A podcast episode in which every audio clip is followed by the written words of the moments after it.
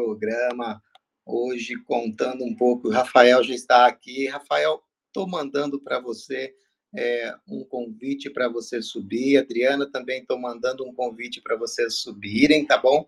É, levantem as mãos aí e a gente já vai começar aqui, já vamos é, nos ajeitando. E a gente já vai, deixa eu ver se eu ouço vocês. Adriana, acredito que seja a primeira vez que você esteja aqui, né?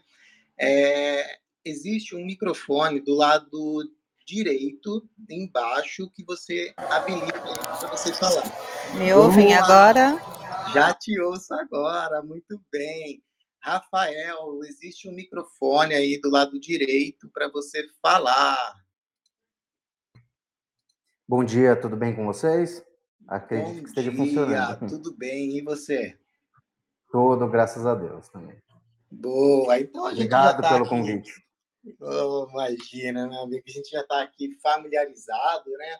É, com tudo, com o aplicativo e nos familiarizando com os aplicativos. É, então, bora seguir. Bom, normalmente de prática, o que, que acontece aqui, Rafa e Adriana, né?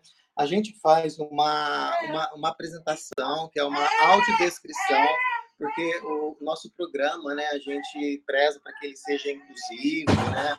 é, para as pessoas. Então, eu vou começar com a minha audiodescrição, aqui começando a introdução, e já começar o episódio, tá bom? E aí, na sequência, eu chamo vocês. É, qualquer dificuldade, qualquer coisa que vocês tiverem, é, eu estou aqui, a gente está aqui para ajudar vocês aí.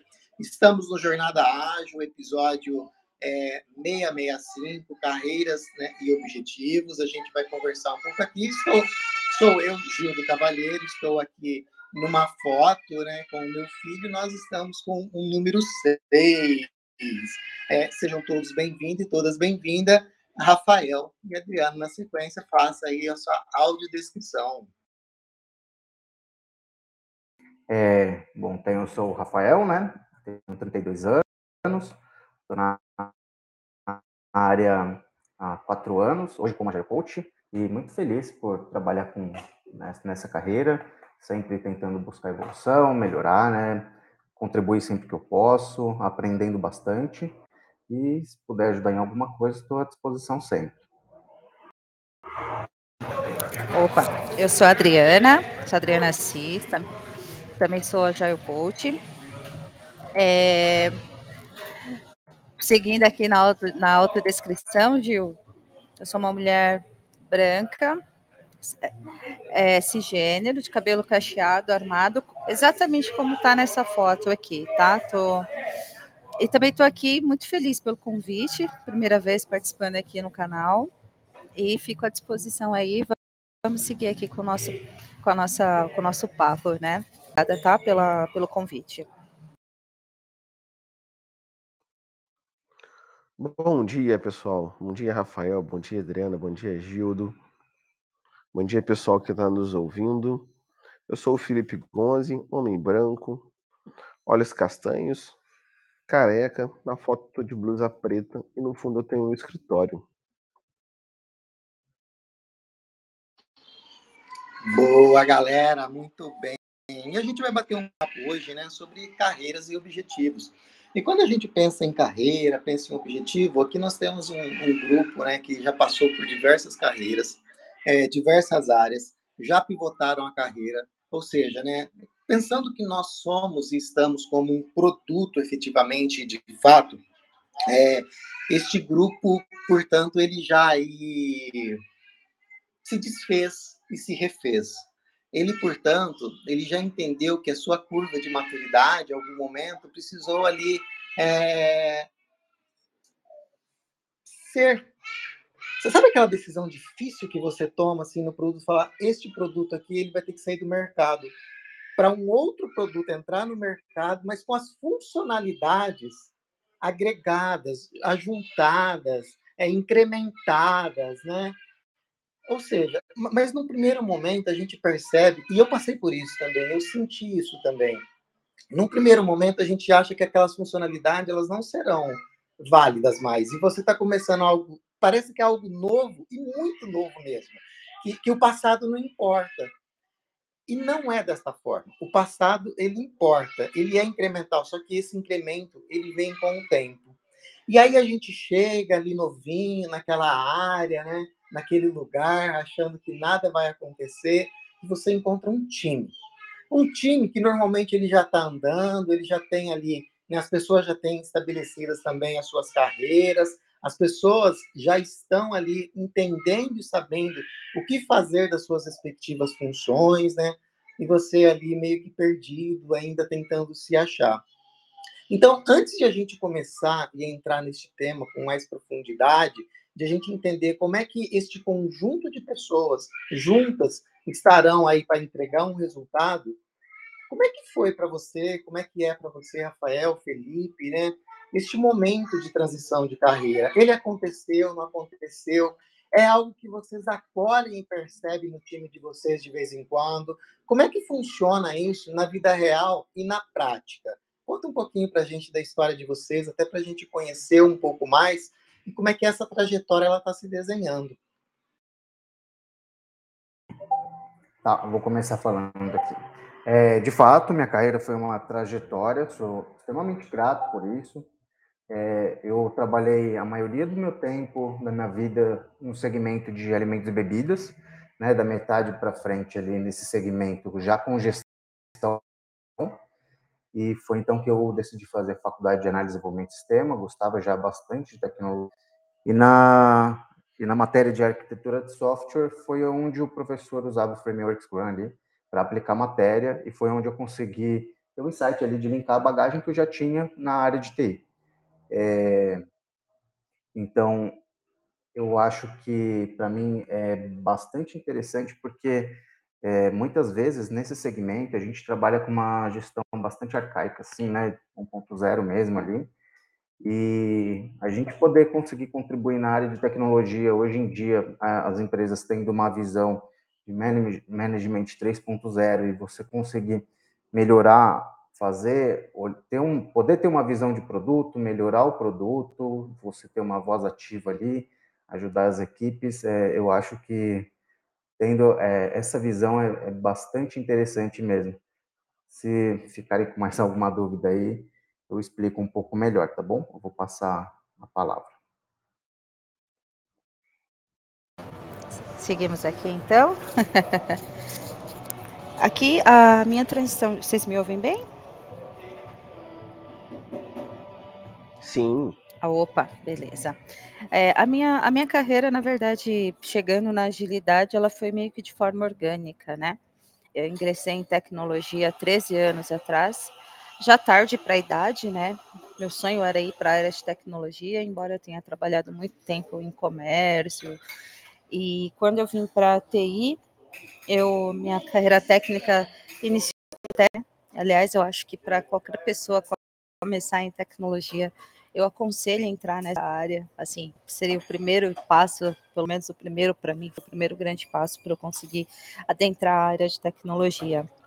A minha carreira seguiu ali para um, um viés realmente mais técnico, olhando ali mais para arquitetura de, de testes. E durante um. E sempre trabalhei em instituição financeiras, né? Sempre trabalhei nos, nos principais bancos, dos grandes, né? Os principais grandes bancos. E eu era muito curiosa, ainda sou. Então eu me lembro que lá no início da minha carreira, quando ficou fácil só olhar para teste, só escrever teste, caso de teste, só arquitetar, eu comecei a ficar um pouco mais, é, eu queria entender um pouquinho mais das coisas e aí foi quando eu comecei a olhar para programa, olhar para COBOL, né, principalmente para COBOL, e me lembro que chegou uma época que eu era tester que mandava o defeito e anexo no, no e-mail e a galera falava onde que você quer que corrija, porque eu procurava realmente ali os erros e entendia do código, né? E no decorrer da minha carreira, quando a gente fala daquela carreira Y, né? Ou a gente vai para uma área de gestão, ou uma área especialista. Eu acabei indo para a área de gestão, olhando ali mais para projetos, e em 2014, quando eu conheci a agilidade, e aí até 2016, que foi quando de fato eu entrei em agilidade, eu descobri através do Scrum nomes para as coisas que eu já fazia. E a agilidade para mim é algo que, assim, que eu me identifiquei desde o início, porque eu, além de ver nomes para as coisas que eu fazia, os meus propósitos, e aí quando a gente fala de colaboração, de time, da gente se ajudar e de estar tá todo mundo junto, eu totalmente contra a microgerenciamento, totalmente contra, sabe, aquela questão tradicional de gerenciamento de projetos, né? Sempre fugindo ali um pouco, quebrando alguns protocolos, enxerguei na agilidade a oportunidade de ser de fato quem eu sou, de poder colaborar realmente como eu sempre fiz, né? E comecei e fiquei super feliz, obviamente. Então eu vim para esse, esse mundo. Até que eu me, me joguei aí no mercado para viver o Scrum de verdade, porque até então é, a gente normalmente adapta, né? Lá no comecinho ainda muita coisa, muita muitas coisas que ainda não estavam tão claras, enfim. E eu quis sentir agilidade. Quando eu não trabalhava com isso 100%, eu comecei aos meetups da vida para sentir como que estava, o que estava acontecendo. E aí vim para efetivamente ali com o papel de Scrum Master em 2018 até 2019 e de finalzinho de 2019 até hoje eu vim para a carreira de Agile Coach, então por isso que eu falo que foi meio que de forma orgânica, né? e sou muito grata, aliás, pelas colaborações que a gente tem, né? Inclusive, esse tipo de conversa aqui é algo que eu, que eu super valorizo. E aí, se alguém depois tiver alguma dúvida, eu fico à disposição para falar um pouquinho mais, tá bom? Já falei um pouquinho além dos demais, né? Mas vamos lá, segue aí o próximo. É, a transição também que eu tive aqui está um pouco próximo com a Adriana. Eu mexia com desenvolvimento desde 2007, né?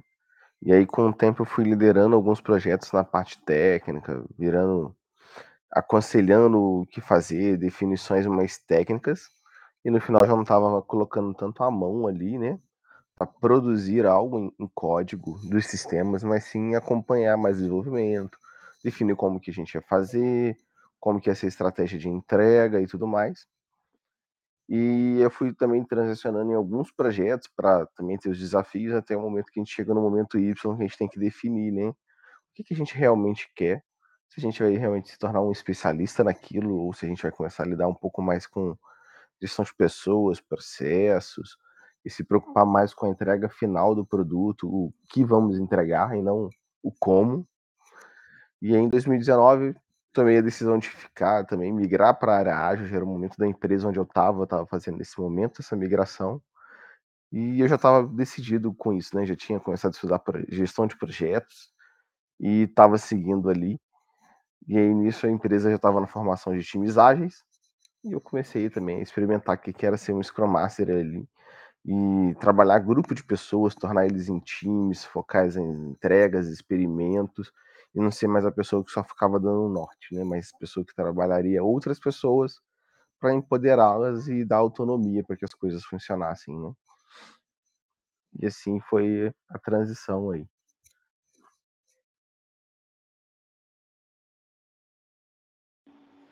Galera, tem, tem o Fábio, você tá por aqui, vai falar, quer falar, está com a gente aqui, tá com o mic fechado, tá bom? Subir, Gildão, bom dia. Bom, bom dia, dia para todos. Boa. Chegando aí, minha audiodescrição, Fábio Baldin. Nessa foto eu estou com um boné bordô, uma barba fechada. Eu sou moreno claro de olhos castanhos e cabelos quase castanhos, porque estou quase sem cabelo. A camiseta preta e um fundo bege. Isso aí, bom dia, galera. Vamos que vamos.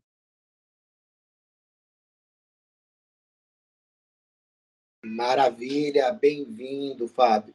Olha só, todos nós aqui notamos e observamos aí que temos alguns pontos em comuns, né?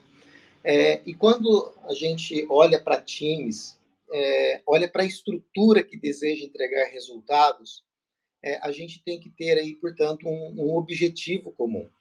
O quanto, na percepção e visão, no dia a dia de vocês, nós, como organizações, estamos de fato construindo essas esse, esses objetivos é, e colocando as pessoas ali para ter um alinhamento e um entendimento comum é, desse objetivo.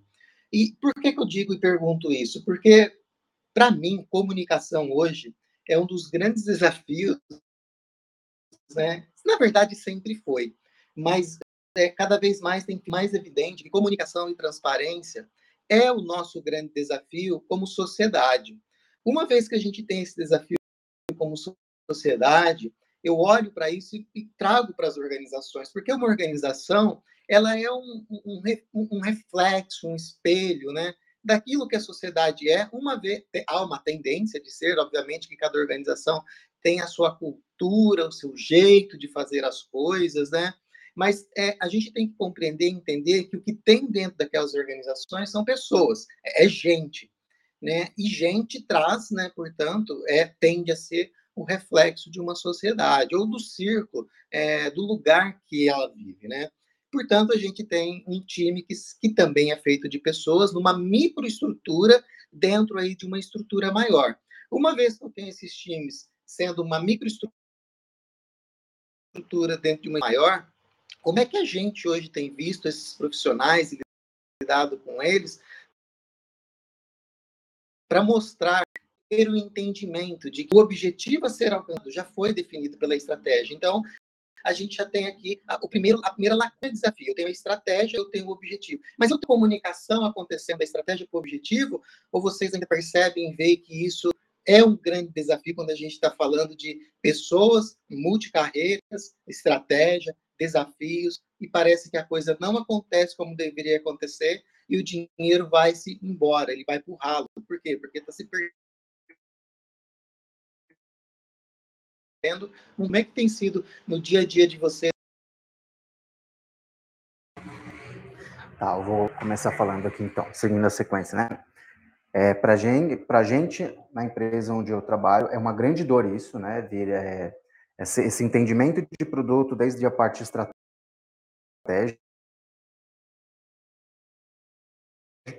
E aí, os pontos se, se interligam ali, são fundamentais.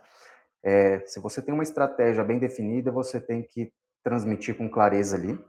É, isso daí para toda a organização e hoje em dia a comunicação de fato muitas vezes acaba sendo uma dor e o que pode possibilitar a facilitação disso é hoje acredito que todos ou a maioria em home office tem que ter boas ferramentas e gerir bem isso como por exemplo a empresa onde eu trabalho a gente nós utilizamos lá o Azure, o Azure DevOps como ferramenta de gestão e também é, o Discord como ferramenta ali de, de comunicação, né?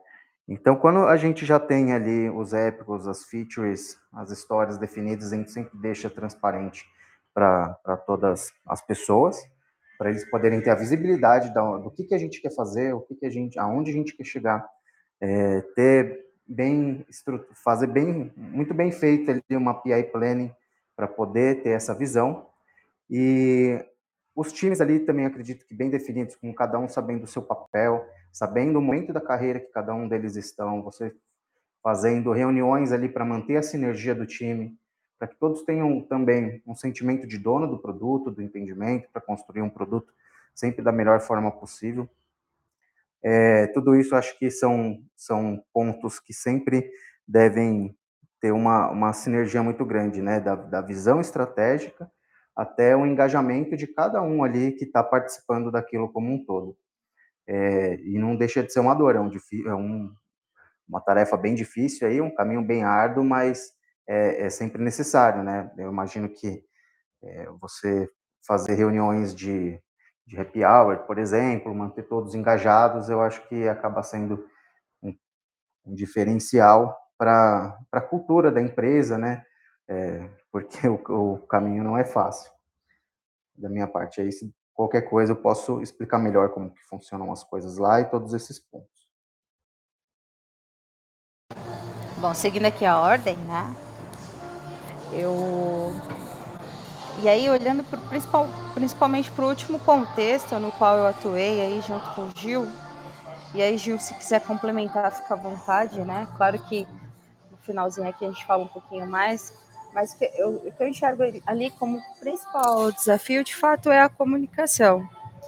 E, e é no, em todos os sentidos, tá? Primeira coisa que eu acho que, que tem sido desafiador, e aí quando a gente fala de empresas que trabalham orientada a resultado é realmente saber onde que quer chegar. Como que define esse objetivo? Como que se define onde se quer chegar? Porque muitas vezes, quando a gente olha ali para uma visão flight level, né?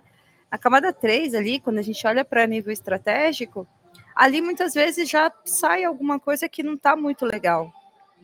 Então imagina até isso chegar nos times, né? Até isso chegar ali no nosso nível tático e nível operacional. Então, o que, que eu enxergo ali como principal desafio? Olhando ainda para essas três camadas, elas precisam ter ali uma comunicação bem transparente, bem aberta, por quê? Porque é, esse norte, né, esse alcançar esse objetivo, de fato depende de todos. E as rotas que são ajustadas no meio do caminho depende também de que essa comunicação esteja muito clara. Porque muitas vezes a, o nosso nível ali operacional, ele tem ali uma visão diferente do que está na visão estratégica. Então, essa comunicação, ela é muito necessária. E aí, quando a gente fala de ferramentas, obviamente que check-in semanais, check-in quinzenais, enfim, tudo tem que estar tá muito alinhado, né? E eu e aí concordo completamente com o Gildo, exatamente pelo último contexto que eu atuei, que é realmente a comunicação, a transparência. E que eu acho ainda nesses dois sentidos que prejudica ou que é um ofensor é que às vezes ser transparente acaba sendo algo que as pessoas não se sintam tão seguras, né? Dependendo do ambiente corporativo. Embora muito já se fale de gestão 3.0, é, e a gente olha aí para uma revolução já 4.0, né? Olhando aí para a revolução industrial, ainda tem é, nas entrelinhas os resquícios do, de tudo aquilo que a gente já viveu em outros projetos tradicionais. Então a gente precisa entender realmente o nosso contexto e se sentir seguro para poder realmente falar. E aí eu estou falando de uma grande instituição. Nunca trabalhei em startup, talvez isso seja mais fácil, eh, porque já nasce ali com essa pegada né, de agilidade.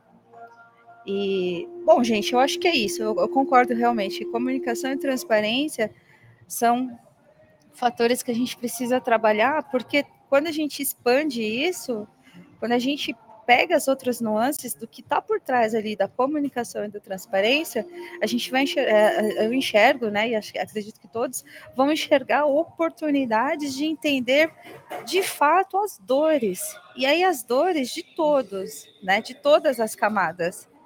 Porque quando a gente faz uma leitura de contexto, a gente não pode simplesmente só olhar para a parte estratégica, a gente tem que ver o que está sangrando ali também no, na, no, no, a nível operacional, nível tático. Para quê? Para que a gente encontre essa energia, que eu acho que é o maior desafio aí quando a gente fala de comunicação e de transparência. Bom, da minha parte é isso, gente. Bom, gente, mas ó, aqui é orgânico, fique à vontade, tá? É, não precisa seguir uma ordem, a gente pode aqui um já pegar do outro aí, viu que tem uma fala que cabe dentro do contexto, fique absolutamente tranquilo aí para a gente trocar entre a gente, tá? É uma, uma família mesmo aqui, uma troca, é um ambiente seguro, né? Costumo dizer que o JL se tornou um grande ambiente psicologicamente seguro e, e por isso ele tem funcionado aí há 665 episódios, dias ininterruptamente, né? Óbvio que tem desafios, né? O começo aqui vocês viram o baby aqui, o Leonardo, né? Ele tem três anos, é, tava um caos aqui, mas a coisa saiu, a coisa aconteceu. E, e isso é vida real, né? É, isso, isso acontece mesmo. E, e olha que, que, que louco e que interessante, por quê? Porque enquanto nós, como pessoas dentro da organização, é, na nossa integralidade, ela não era uma integralidade, né? Porque dentro da organização, no dia a dia, você é uma coisa, dentro da sua residência, sua casa, você é outra coisa. A pandemia veio, colocou todo mundo dentro de casa e você precisou ser as duas coisas ao mesmo tempo. As pessoas, portanto, começaram a assumir comportamentos, né, aí diferentes ou diferenciados até pela própria rotina do dia a dia. A rotina do lar mesmo, né, do filho, do cachorro, da esposa, é, do marido, do vizinho, né, de estar tá todo mundo junto. Os barulhos já não são os mesmos, mas a produtividade exigida, né, para que a gente alcance os objetivos são os mesmos ou maiores. Como é que vocês perceberam lidaram com isso dentro dos times, né? E aí eu vou colocar aqui, gente, dentro de vocês mesmos, dentro da gente como indivíduo, é, como ser humano que somos, né? Da minha parte aqui, foi tranquilo, tranquilo no seguinte aspecto, né? Eu fiz um movimento de transição de carreira é, durante a pandemia. Eu sou um dos, abre aspas, né? Digo, filhos da pandemia, né? E, eu, e, e, no período da pandemia, né, ali no, no, no, primeiro ano eu passei tudo presencial. Eu trabalhava numa, numa empresa que é uma, tele, é uma rede, uma emissora de televisão, e emissora de televisão foi tido e classificado como, como empresa que não pode que não pode parar, essencial, né? empresa essencial. E aí ela não, não pôde parar e eu fiquei presencial durante o primeiro ano. Eu fiz, então, depois de um ano, 2021, fiz a minha transição, e eu comecei a, a vir no home office. E no home office, é, o meu filho, minha sogra cuidava, ajudava a gente, né? ele não ia para a escolinha ainda, e, e, eu convivi um pouco este período com ele aqui dentro de casa, e depois eu, eu ele foi para a escola e foi mais tranquilo, assim. Mas eu tenho um ambiente preparado aqui, né? Que é um escritório, uma porta que eu posso aqui fechar, Obviamente, o barulho externo, como vocês mesmos ouviram, né? o Léo estava ali chamando o pai, ele passa, mas, é, mas aquilo psicologicamente mexe com a gente, né? porque a gente não está habituado. Enquanto eu estava como Gil do indivíduo, né? É, único dentro de uma organização, eu estava ali concentrado com as atividades da organização. E depois, né, eu aqui dentro de casa também é, me concentrando aí com todo o conjunto e todo o contexto. E aqui eu já vou finalizar minha fala, passar para vocês, mas já fazer o reset de sala. A você que chegou agora, bem-vindo à Jornada Ágil 731, né? É um produto aí do Universo Ágil, estamos no episódio é, 665, Carreiras Ágeis, né? É, falando aí sobre carreiras e objetivos, né? Como é que o indivíduo, né, como no centro, como é que a gente, quais são os desafios que a gente tem para juntar todo mundo, né, para alcançar esses objetivos? É, o que que acontece de fato nesse nesse intervalo, né? Entre a pessoa que está ali, o indivíduo que está ali, bonitinho com a sua carreira, e o objetivo e um time juntos produzindo para isso. E temos aqui nossos convidados, né, que é a Adriana, o Rafael, e estamos aqui todas as segundas-feiras, eu e Felipe. Então, a você que está chegando aqui agora, né, que já chegou também, o Fábio, Fernando, Carol, Angélica, Anderson, Elton, Ana, Cíntia, Letícia Franklin, Gino, Liliane, Nádia, Júlio, Rogério e a Rafaela, né? A Rafaela é a minha esposa, bastidores. Eu entrei para fazer uma contingência aqui, mas não precisou. Então, Vamos lá, Adriana, Fê, fiquem à vontade aí, não tem ordem, pega esse mic aí, vamos trocar e falar um pouco de como é que é a vida real do jogo jogado para que a gente chegue aí a um objetivo comum quando ele é estabelecido, né? Quando a empresa lhe determina que a gente quer chegar, quer e precisa chegar a algum lugar que muito classicamente, tradicionalmente, a gente tem como vamos alcançar o resultado. O meu home office, galera, me trouxe mais trabalho, tá? Principalmente por se tratar de instituição financeira. E aí, no momento da pandemia, né, imagina, para disponibilizar soluções para clientes que estavam ali nesse momento delicado, né? Ali no pico da, da, da pandemia, né? Logo que todo mundo foi obrigado, de alguma forma, né? E aí, no bom sentido, entre aspas, a ficar em casa. Então, assim, foi um momento, eu, assim, de fato foi onde eu, o período em que eu mais trabalhei. Antigamente eu não gostava de home office porque eu já trabalhava mais do que quando eu estava no escritório. E aí por uma particularidade, né? Eu moro sozinha. Então eu me lembro que no começo nem o pijama eu tirava. E eu fazia as minhas pausas categoricamente e muitas vezes esquecia de ir ao banheiro. Então eu me lembro de trabalhar bastante. Então antes de, do home office de fato ser algo necessário devido à pandemia, eu já não gostava. Hoje, eu sou a pessoa que mais dou valor ao home office no sentido de que eu aprendi, né? Tive que me tornar uma nova Adriana em relação aqui à organização de horários. Vocês estão ouvindo agora, por exemplo, uma musiquinha, mas é porque eu estou no meio da academia. Eu vim aqui para um cantinho. Então, eu enxerguei como principal benefício nesse momento, de fato, a mobilidade geográfica e eu não diminuí, é, por exemplo, não diminuí é, questão de qualidade embora tenha trabalhado muito, trabalho muito mais hoje do que na época que eu estava 100% presencial. E eu sou do tipo que gosta de ver as pessoas, de abraçar, de, sabe? Eu lembro que no começo o pessoal falava que talvez eu fosse a pessoa que mais estivesse sofrendo no home office, mas, mas eu me adaptei. E aí, quando a gente tem ali boas ferramentas e o Teams realmente se mostrou uma ferramenta muito boa nesse sentido da gente conseguir conversar, conseguir se olhar, porque a gente lê as pessoas, inclusive, pelo, pelo, pelos rostos, né? Pelas, pelas feições. Então, assim, eu hoje já adaptada e se puder, não volto para o presencial. E até brinco que se for para o escritório, se for para trabalhar, eu trabalho de casa. Quando for para o escritório, é só se for um evento especial. E aí realmente dá aquele abraço na galera. Enfim, esse, é, bom, essa é a minha, minha vida aqui olhando para home office, né? Não vejo maiores desafios que isso. Eu acho que a gente superou e provamos que home office funciona. É, bom, Rafael, aqui da minha parte, falar um pouquinho sobre é, aqui a forma que eu trabalho. Eu trabalho, em, eu moro em Campinas, Mudei de São Paulo, uma cidade bem agitada mesmo, assim, para uma cidade um pouco menor, bem menor, né? Mas ainda assim tem, é, tem bastante coisa para se fazer aqui. E aqui eu trabalho num, eu tenho, eu tenho um quarto reservado, então para mim é tranquilo. Minha esposa também trabalha com tecnologia e a gente tem, assim, graças a Deus, acomodações boas para para poder trabalhar bem tranquilo de home office, né? É, linkando com essa parte de escritório e home office, eu prefiro muito trabalhar de casa, eu tenho um foco muito maior, eu consigo entregar muito mais. É, só que também sinto falta dessa questão das pessoas, né?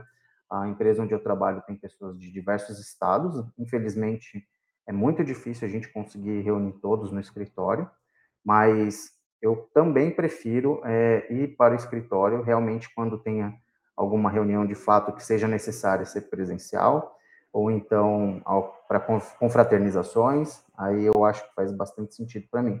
Ao contrário, eu prefiro trabalhar de home office mesmo.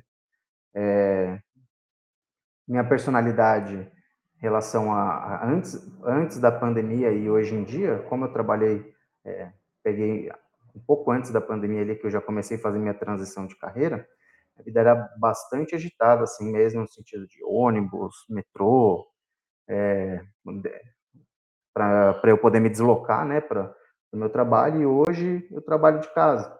É, foi muito bom, foi bem, foi bastante estranho, né, no começo, mas eu consigo, assim, é, gerenciar bem o meu tempo e eu tenho, acredito que eu tenho um equilíbrio é, emocional, assim, para conseguir gerir as minhas atividades.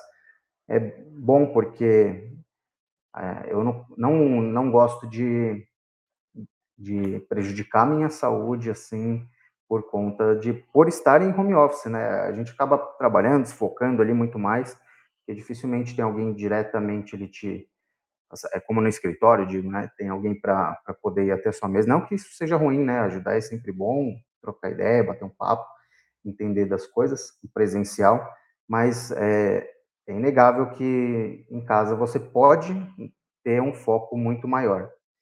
E, e para mim, eu só acho bastante importante priorizar essa questão mesmo, né? Que a Adriana estava falando aí, que no começo ficava difícil para ela, até não se, é, acabava indo, não indo nem ao, ao, banheiro e tudo mais. Eu tento me policiar muito nisso, né? É, passar um tempo de trabalho, eu me alongar um pouco, eu ir no, no banheiro, tomar um café, para manter o, a cabeça fresca ali, trabalhar bem, manter um foco, dividir bem o tempo. É, isso daí eu acho bastante interessante. E acho que da minha parte é isso, por enquanto. Olha, minha parte de migração para o home office foi meio office in home, né? O escritório que veio para casa no início porque habituado, né? É, cidade menor, então não tinha trânsito para trabalhar, é uma coisa mais tranquila. Eu morava perto também do escritório, então era muito bom. E nessa transição da pandemia foi, né? Eu estava de férias e quando eu voltei já estava todo mundo em casa. Então, foi bem simples. Nem voltei das férias. Já continuei onde eu estava. E o ponto é realmente era gerar as pausas. Foi um desafio, como a Adriana. E aí também é uma coisa que a gente tinha muito no escritório. Às vezes era, vamos trocar uma ideia no café, que não era sempre fazer uma reunião, né? Então, soluções iam no cafezinho. Então, isso foi uma coisa que a gente perdeu. E eu passei a criar talvez algum momento online ali, pessoal, vamos tomar um café para a gente trocar ideia. Então, se estamos livres, a gente vai para uma sala e todo mundo, né, se organiza, leva um cafezinho, uma água e a gente começa a trocar ideias mais informais para também evoluir com algumas coisas, como a gente fazia no escritório. Só que no, no ponto, né, eu estava num, num momento bem de transição particular, né, filho nascendo, mudança de casa, e aí, na verdade, eu adotei um espaço da minha sala para transformar no meu escritório. Ele ainda está adotado ali. E, e é aquela coisa, né? A gente também trabalhar as interrupções em casa, quando alguém está precisando de você ou passando. Às vezes, quando eu vou visitar meus pais também, aquela coisa de trabalhar a disciplina, né? Olha, o momento que eu estou aqui são oito horas de trabalho. Posso ter interrupções, responder e tudo mais, mas a gente precisa trabalhar foco. Isso foi um desafio para muita gente, né? Nem todo mundo a gente consegue ir para um escritório, fechar e tal. Eu tive pessoas nas equipes que eu trabalhei, e aí o ponto é entender a adaptação, porque cada um teve a sua velocidade para se adaptar, né? Tinha aqueles que às vezes estavam dispersos, estavam em outro mundo, aí você combinava algumas coisas não aconteciam, e aí era entender o, pô, o que está acontecendo, né? E visualizar, e não tem como você falar assim, cara, você está aí agora é só para trabalhar. Não, a gente tem que entender que o cara ganhou distrações no dia a dia dele, né? Igual o Gildo tá ali com, com o filho chamando. Eu também tinha meu filho pequeno para dar suporte. Ele tá, tem hoje ainda passa uma parte do dia em casa. Então, aquela questão de, de equilibrar e saber qual que é o melhor momento. Então, em alguns momentos nos dias a gente estica dias, vamos ter mais tarde, organizamos as pausas necessárias, mas buscar o que, que funciona não foi uma semana, duas, foi um mês. E aí também entender como que as pessoas estão, porque a gente passa também a ter os nossos compromissos. E é estranho porque outro dia eu tava comparando, né, a minha rotina atual com a minha rotina do escritório. Acho que eu não conseguiria fazer tudo que eu faço da minha vida pessoal também se eu tivesse só no escritório, porque questão de deslocamento, tá em outra, em outro lugar e resolver outras coisas aí, é aquela coisa, né? Espaço curto de almoço. Hoje em dia a gente consegue já deixar o almoço mais maleável a é, questão de, ah, vou terminar de trabalhar. Antes você teria que estar no escritório para terminar de trabalhar. Hoje, é onde você estiver, com o seu computadorzinho, você continua o seu trabalho. Né? Então dá para dar toda essa continuidade. Isso ficou mais leve. Mas até entender, as pessoas também ganharem ritmo, saberem como que estava, né? A gente conseguir criar uma política aqui, ó. Pô, você tá ali, naquele momento é para isso. Teve muita gente que não, né, a gente almoçava fora. Bom, é, é o momento de parar para fazer almoço, não a gente para antes. Então, reuniões que aconteciam às 11h30, perto de meio-dia, não poderiam mais estar acontecendo. A gente teve que realmente encaixar tudo isso para se adequar a todas as pessoas. Então, foi um belo período de adaptação, não foi coisa também de poucos meses e dias, foram meses até todo a gente fazer os times também, né? Se organizarem melhor e a gente fomentando itens com o pessoal que como que tá, anotando algo, e aí trocando ideias, conversando bastante e vendo o que estava funcionando, mudando os horários de reuniões para que todo mundo conseguisse fazer as coisas fluírem normalmente.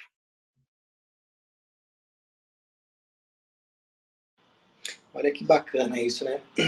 E que, que o Fê acabou de trazer, né? Que essa fala de, de, as coisas é, fluírem normalmente e para que as coisas fluam normalmente, a gente leva um, um, um tempo para isso, né? Só que a gente está num momento meio que.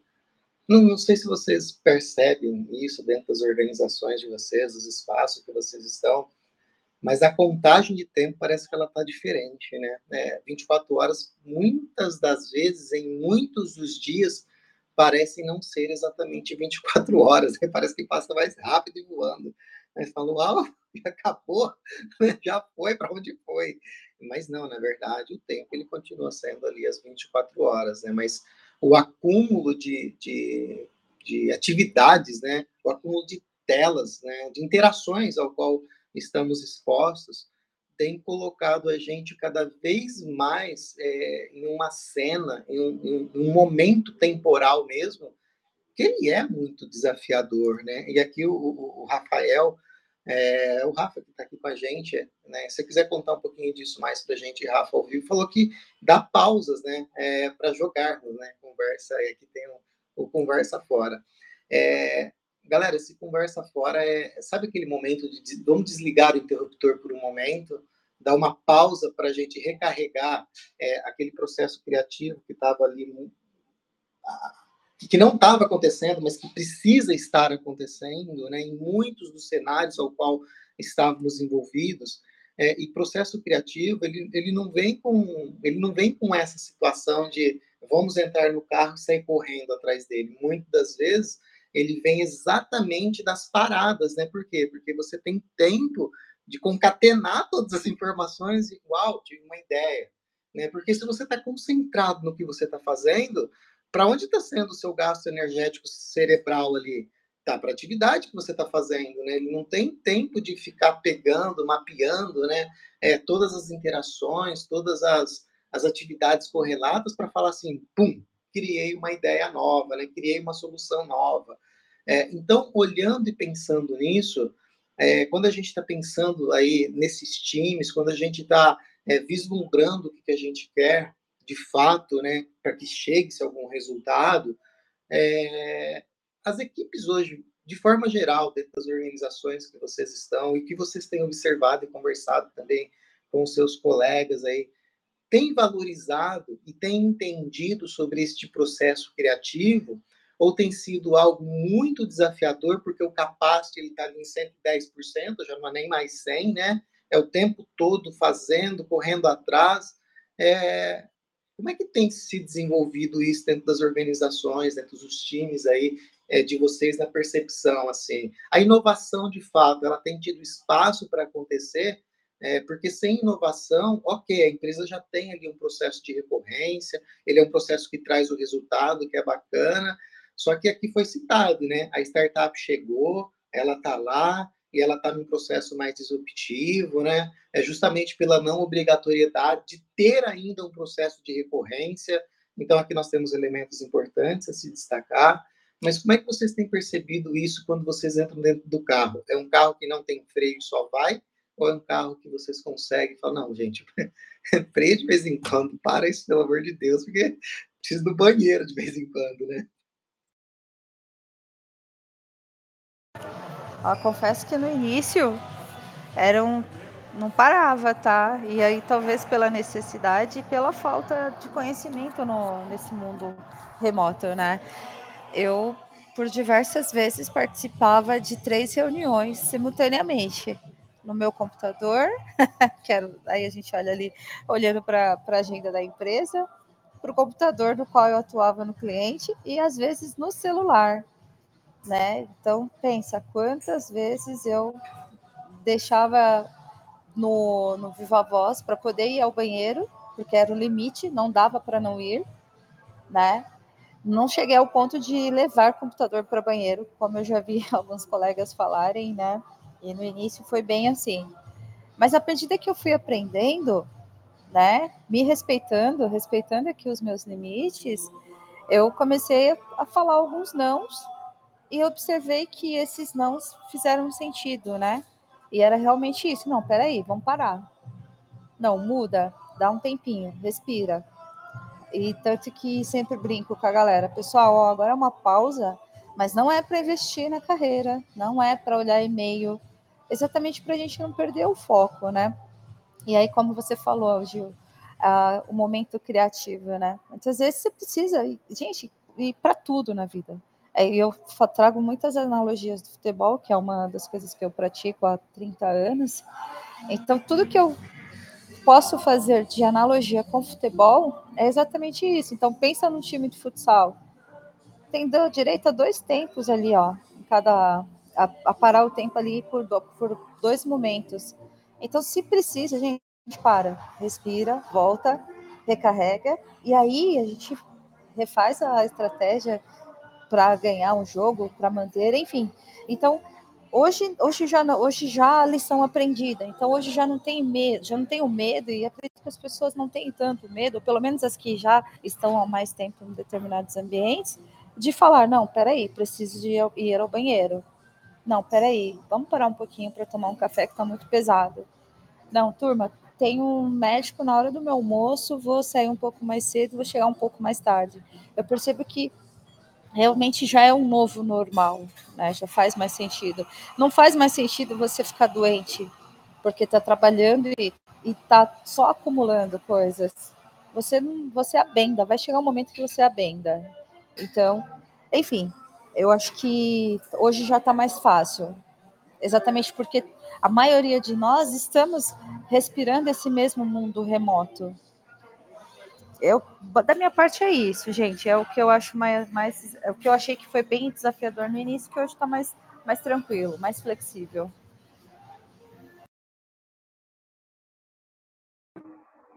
Bom, é, daqui da minha parte, sobre o Gildo tinha perguntado ali, né, como que são essas pausas. É, a gente tem horários ali definidos de café, né, duas vezes pelo menos ao dia. A gente deixa uma salinha, a gente simplesmente entra na sala e aí já vai vendo as pessoas pingando ali para bater um papo e a gente fala, acaba falando de jogo, de, de comida, o que, que acabou cozinhando, o que pretende cozinhar no almoço, fala de tempo, de clima, porque muitos são de outros estados, como eu havia dito anteriormente, né?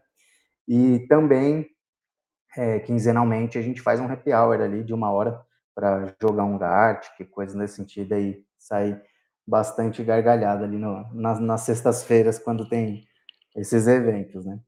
É, e a, o que a gente também sempre já deixa essas reuniões, que é inevitável, né? Já deixa dentro do capacity ali para que eles não se sintam é, sobrecarregados no sentido de se eu estiver nessa reunião tomando esse café é, ou fazendo esse happy hour, eu vou ser cobrado ali por não estar tá entregando nesse período. Então a gente sempre deixa muito explícito ali que é de fato um tempo para eles relaxarem, para eles é, manterem o contato. É, a gente só não é incisivo em relação à abertura de câmera, né? Porque cada um tem a sua condição e necessidade ali, perfil, então a gente não deixa é, isso como obrigatório. Mas, de qualquer forma, a gente sempre consegue é, tirar boas risadas ali, deixar o clima bem mais, bem mais agradável.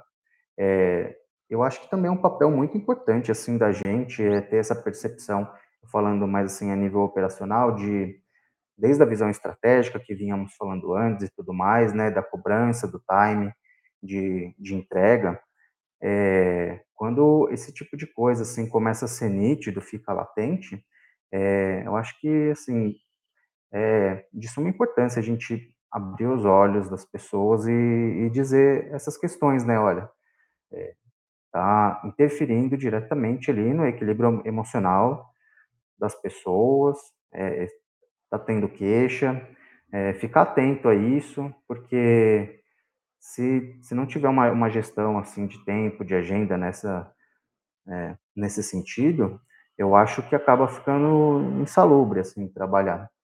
E a gente, eu vejo como o nosso papel de, de, de ser bem incisivo falar, olha, vamos dar, vamos dar uma segurada mesmo, é, o time aí tá, tá, não, não pode ficar workaholic ali, né, acaba complicando e, e eu acho que, na minha opinião, aí o caminho, o caminho é esse mesmo. Da minha parte é isso. Obrigado, gente. Imagina, Rafa, de nossa, gente, eu, tô, eu acabei de escrever aqui, né? A, a, tava lendo aqui o chat, né? Que a Liliane participou com a gente aqui, na minha percepção na empresa onde eu estou, né? Este processo de parar de deixar é, vir o processo criativo é um desafio diário, né? Acham que não é trabalho, é, tem muita mentalidade antiga ainda, mas muitas mentalidades abertas ao novo normal, né? Muitas vezes ainda preciso acessar duas reuniões ou mais ao mesmo tempo, né? acabo não prestando atenção é, em uma mais do que a outra. E, e olha que, que interessante, Iriane, obrigado tá, pela participação aqui com a gente, estar junto conosco aqui neste processo, né? Porque este processo, e aqui é um processo mesmo, né? é, de, de atenção. E aqui existem estudos que, que reforçam e falam, obviamente, o que eu vou falar, né, que por mais multitask que nós desejamos ser, é, não somos multitask.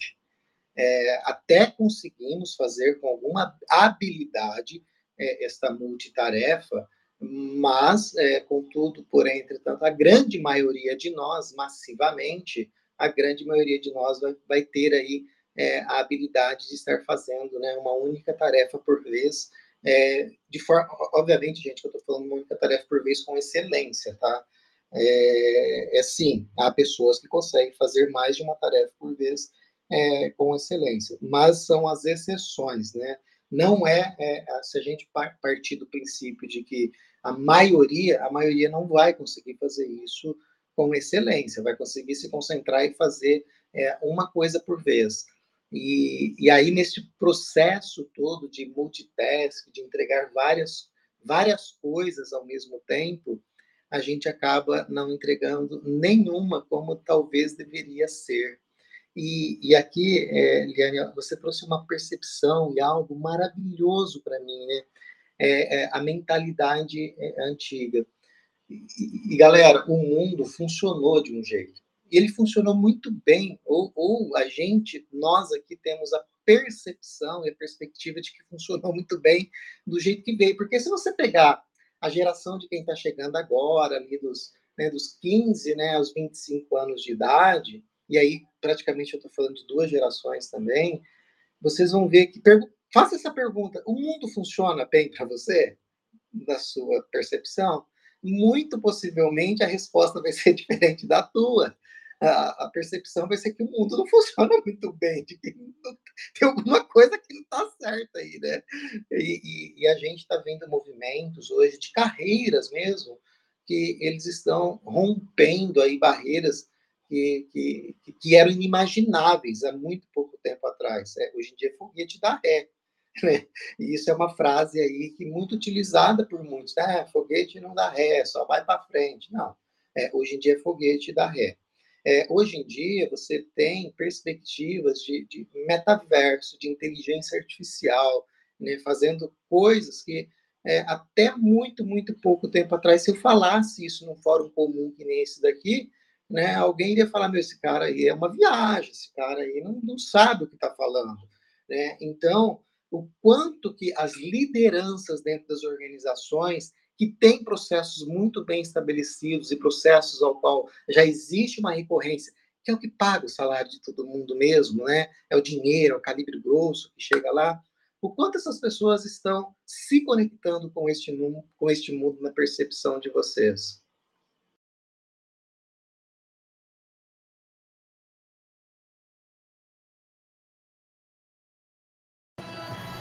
Essa é mais difícil, hein? Eu vou passar a bola. Estou refletindo aqui, gente. É mais difícil responder essa. Acho até por isso que teve esse multi aqui um pouquinho mais prolongado. Quer falar aí, Felipe? Eu tô na. Tô... Desculpa, Felipe, mas eu fiquei na mesma também da Adri. Exato. Eu imaginei a cena agora. Um pouquinho abstrato. Obrigado. Acho que a gente está no mesmo pé aí. O Gildo achou uma pergunta que a gente não deve ter resposta. E aí eu complemento, e tudo bem, porque é desafio diário, né? E realmente, algumas coisas a gente entende que funcionou. Gente, vou fazer uma analogia aqui, mas, é, assim, até de cunho religioso, mas só porque foi a reflexão que eu fiz na fala do Gildo, e aí, se fizer sentido, ok. Se não fizer sentido, tá tudo bem também. É, porque que talvez eu acho que funcionou lá atrás, né? E aí eu vou falar aqui dos marcos religiosos, né? Quando a, a, a lei mosaica falava do quê, né? Olho por olho, dente por dente, e era uma coisa mais disciplinada, mais para disciplinar a galera, né? Não faça isso, não faça isso, é assim, é assim. Essa foi a lei mosaica. E aí, quando veio Jesus, Jesus veio para a lei do amor, a lei do amor, a lei do entender, do compreender, se colocar no lugar do próximo. E aí eu sinto, aí eu trago isso como sendo, aí fazendo as analogias, lei mosaica É o processo tradicional que funcionou e que funciona em determinados contextos, mas que já não faz sentido para outras coisas, porque quando a gente vem aqui para o ágil, aí eu já acho que é a lei do amor, a lei do você se colocar no lugar do outro, de entender melhor as pessoas. E aí acho que a gente vai partir para outra coisa, que aí é o terceiro marco que já acontece, e aí para quem acredita, obviamente, que é a, o consolador, né? Que é um novo marco, que é o marco para o qual nós já estamos nos projetando e já até vivendo. Que eu acho que aí trazendo para o nosso mundo da, te, da, de tecnologia, da tecnologia não, né? Mas da evolução aqui, eu acho que vai ser um, o próximo passo, né? Da humanidade em relação às nossas necessidades, em relação àquilo que realmente faz sentido. E é o equilíbrio entre o que precisa ser prescritivo e o que pode ser disruptivo, porque a gente ainda não achou esse equilíbrio. E aí, quando a gente vem para o terceiro marco, e aí é de cunho religioso, realmente, essa questão do consolador, é você entender o porquê das coisas. A gente não tem as respostas, e a gente não vai ter todas, porque essas respostas a gente vai descobrindo no caminho. A resposta que eu tenho agora, ela é diferente da que eu tinha ontem. E ontem talvez eu não tivesse uma resposta para determinado tema que hoje eu tenho. Mas por quê? Porque é uma escada que a gente está construindo degrau a degrau. Ela não está pronta. A gente vai construindo e vai se movimentando. Constrói o próximo degrau e se movimenta. Então, eu acho que quando a gente fala que dos, dos marcos, né? Quando a gente está falando, obviamente, de carreira, né? Gente, eu sinceramente eu acredito que eu até acho que o momento que a gente vive de tecnologia falando de agilidade não deveria nem se chamar ágil. Né? Hoje, por exemplo, somos agentes de transformação. Ou seja, vem muita coisa aí. Então, assim, foi o que eu consegui, sabe, gente, fazer de analogia, porque foi difícil essa pergunta do Gil. E isso me está trazendo, tá, me tem me trazido agora reflexões que eu vou ter que fazer também para a vida pessoal. Porque a gente, a gente já está quase nessa, como que se diz? A gente já está quase como sendo uma única coisa, né? Em nossa personalidade. Eu não sou a Adriana, eu não sou uma Adriana no trabalho, uma Adriana em casa, uma Adriana no futebol. Eu sou a mesma Adriana, né? Claro que com as nuances necessárias para cada ambiente. Enfim, é isso, gente.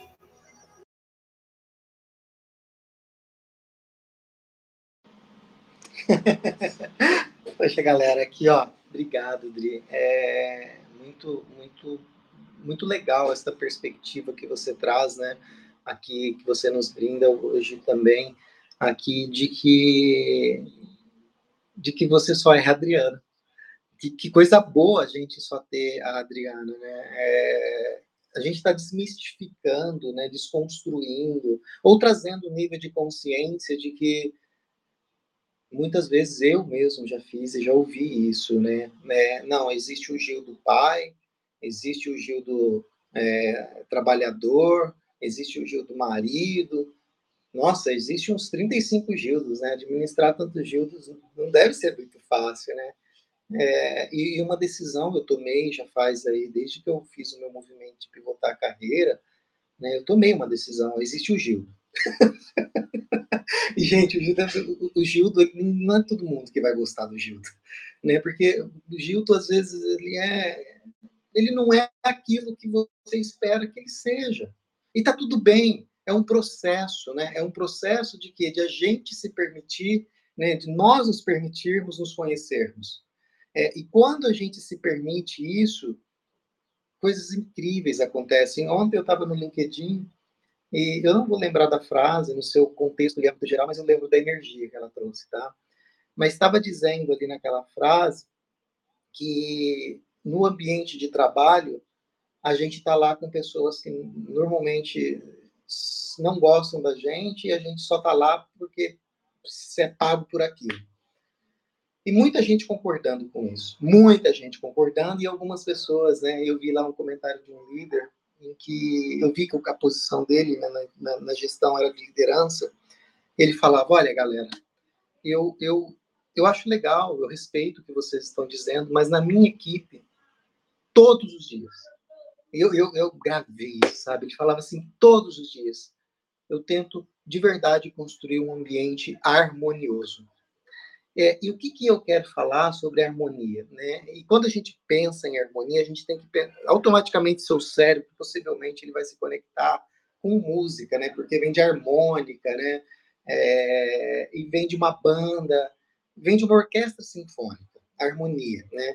Uma orquestra sinfônica ela tem uma característica muito peculiar. É, se você avaliar e analisar as, os integrantes, os músicos, as pessoas desta, deste conjunto, você vai ver que, normalmente, eles usam é, instrumentos diferentes é, em sua forma e jeito, ou seja, é, o seu tamanho, é, o seu diâmetro, os instrumentos eles são diferentes. Visualize isso na sua frente. Olhe para essa orquestra, você vai ver que é diferente. Mas o som que você ouve, a sonoridade que chega até você, é uma harmônica perfeita. É um conjunto trabalhando com o objetivo que a gente está aqui discutindo, ou seja, cada um com sua carreira estabelecida. Né? Eu sou um flautista, eu sou um tecladista, eu sou um guitarrista, um tromponista, não importa. Mas eu estou harmonicamente é, no mesmo tom, fazendo com que o objetivo, que é o ouvinte, receba uma experiência, alguma coisa incrível, é, então, eu, eu, eu, encerro aqui a minha participação hoje deixando neste pensamento, né, o quanto nós estamos sendo harmônicos é, em nossas vidas, com as nossas equipes, né, é, e quanto a gente está sendo que nem a Adriana também. É, né, a Adriana só é a Adriana, o Gildo só é o Gildo. Né, então, se faz sentido para você, é, o, quanto, o quanto colocar energia neste ser é, único também faz sentido. Então, do meu lado aqui, segundou, muito obrigado, né? Gratidão à participação de cada um e cada uma de vocês. E fiquem à vontade para vocês fazerem as considerações finais de vocês. Obrigado pela participação de todos, obrigado por falarem aí, abrir muito a cabeça de todo mundo. Achei super interessante, estou mega ansioso para o próximo, o primeiro que eu participo, espero que seja o primeiro de muitos. Foi muito agradável ouvir todos vocês. Estou muito feliz mesmo. E volto a dizer que o meu LinkedIn ali está aberto. Quem quiser me chamar, bater um papo, trocar uma ideia, para eu poder aprender bastante coisa com vocês, que eu já vi que são excelentes profissionais, excelentes pessoas, e estou à disposição também para ajudar no que eu puder. Tá bom? Um grande abraço para cada um de vocês e uma ótima semana também. Obrigado, em especial aí para você, Gildo, ministrar para a gente essa, esse encontro maravilhoso aí. Nossa, sensacional, viu? Foi muito, muito bom mesmo. Eu preocupada aqui do meu celular não funcionar direito aqui, de acabar a bateria, mas deu tudo certo. Estou bem feliz pela, por ter participado aqui.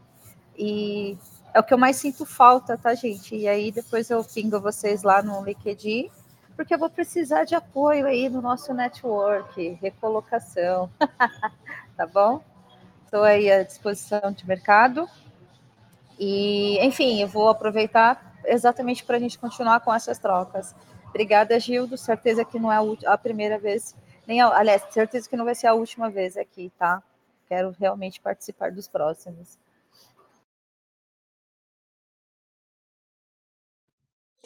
Obrigado, pessoal. Bom dia a todos. Acho que é um pouco do que eu venho sempre falando, né? É, carreiras e objetivos é algo que a gente vem experimentando e se descobrindo. A gente nunca vai ter uma fórmula certa do que fazer, se vai ser em Y ou qualquer outra variação que a gente tem aí. A questão é que a gente não precisa estar certo 100% do tempo. O que a gente precisa saber é fazer a adaptação necessária para que aquela experimentação funcione e a gente descubra que não deu certo também e a gente se adapte o quanto antes. É isso, galera. E tem aí ó, o link né, da mentoria de idade exponencial, turma 2. Bora lá, bora se inscrever, bora com a gente neste desafio. Hashtag gratidão. Segundou, construir essa semana aí com muita energia.